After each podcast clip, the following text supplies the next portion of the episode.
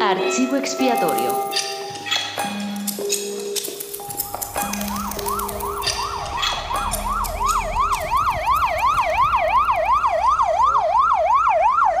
Doctor Simancas, preséntese en quirófano 4. ¿Ha terminado usted con la anestesia? Eh, sí, doctor. Eso, con medio toque, como siempre. Ay, hija mujer, años hacía que no te veía. ¿Cuándo has vuelto a este hospital? Oye, pero, pero qué ojeras tienes. ¿No te pasará algo? Déjame en paz, María. Enfermera, un retractor. Eh, enseguida, doctor. Complicadito, ¿eh? Y es toda esta grasa de la barriga. y este que encima va de seductor.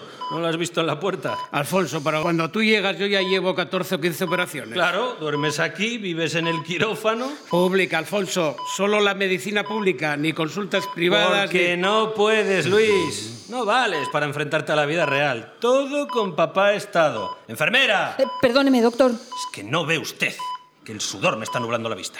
Para lo que no valgo, Alfonso, es para cobrarle las asaduras a la gente como si fueran oro. Que por cierto, ¿no vienes tú a algún hospital público cada vez que te llega un caso puñetero? Sujete ahí. ¿Y, y- y yo qué culpa tengo de que los hospitales públicos tengan los mejores medios? Privatizar la medicina. Toda. Eso es lo que hay que hacer. Y cobrarla. Ah. Y cobrarla. ¿Qué pasa? ¿Que está mal? Alfonso, este tipo. Sí, y también lo he notado. Eh, anestesista. Eh, sí, doctor. Mi- mira, mira, parece. Anestesista, no, no, no está normal. Hay como. ¿No lo ve? Una.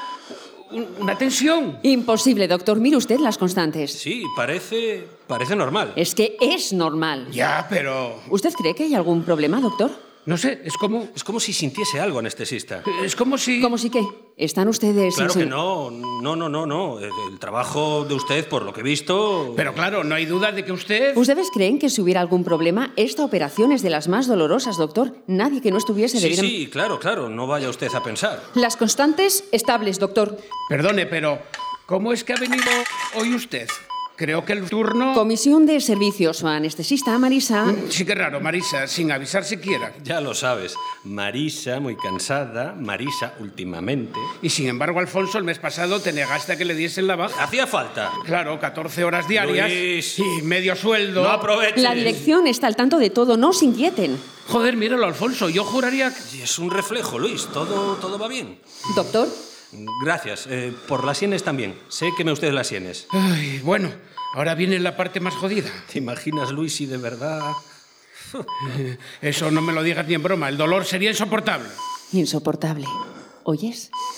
Sé que me escuchas, que no puedes moverte, ni gritar, ni gemir, pero que tienes vivos todos los sentidos. Vas a sufrir, vas a notar cada pinchazo, cada corte, cada tirón, cada desgarro, sin poder hacer nada.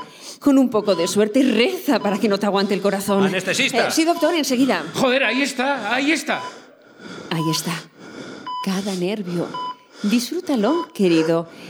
Y la próxima vez, antes de burlarte de una mujer, antes de dejarla colgada, entérate de en qué trabaja. Y sobre todo, no le cuentes para darle lástima a tus males, ni le digas dónde vas a operarte. Vida mía,